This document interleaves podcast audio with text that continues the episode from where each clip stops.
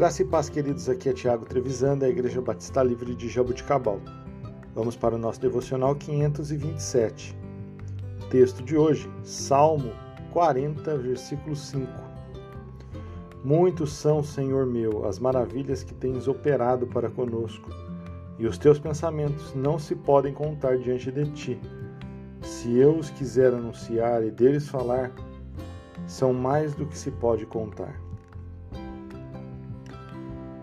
Irmãos, um dos versículos mais bonitos da Bíblia está em Jeremias capítulo 29, versículo 11.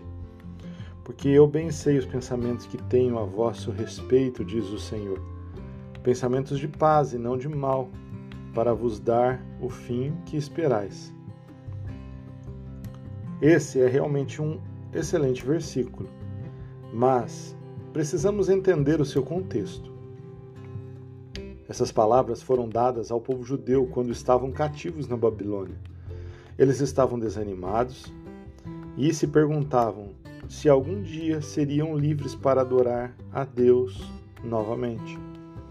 Agora, se aquele versículo dissesse: Pois eu conheço o único pensamento que uma vez tive a seu respeito, diz o Senhor, eu ficaria feliz com isso. Você não ficaria? Pensar que o Deus Todo-Poderoso, Criador do universo, realmente pensou, mesmo que um, que um momento, sobre mim ou você, é incrível.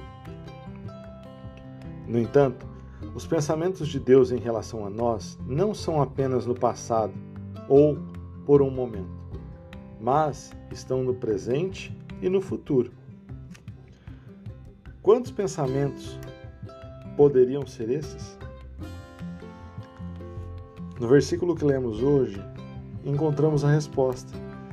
Muitos são, Senhor, as maravilhas que tem operado para conosco, e os teus pensamentos não se podem contar. Aqui está o que nós precisamos saber. Deus sabe o que nós estamos pensando. Ele está pensando em nós e os seus pensamentos são de paz e não de mal para nos dar um futuro e uma esperança.